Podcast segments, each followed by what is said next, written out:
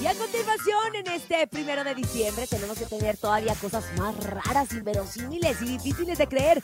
Por eso el nene malo nos trae una historia muy acorde a la Navidad. Esto es el ¡No te la creo! Oigan, y es que esto sí que está bastante extraño porque encontraron atascada en una chimenea una carta para Papá Noel escrita hace 60 años. Ah, ¿En serio? Fue como un viaje al pasado cuando descubrieron esta carta, obviamente. 60 años. Estaba atascada en una chimenea y la descubrió una empresa que se dedica a deso, desollanizar. ¿Cómo se le podría decir? ¿Cómo se le llama a ese? Los que limpian como las chimeneas.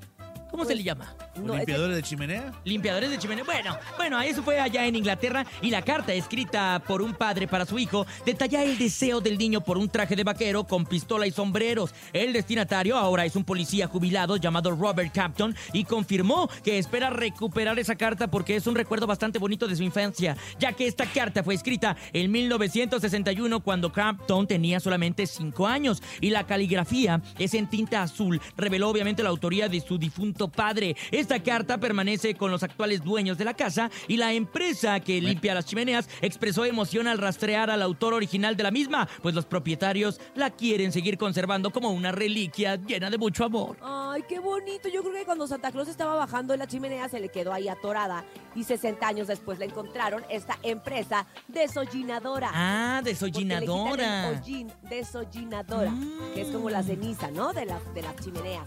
Ok, oye, pues qué bonito, la neta, y qué gran recuerdo para este compadre al darse cuenta que esa carta ay, tenía la misma caligrafía que su papá. Y que todavía existía.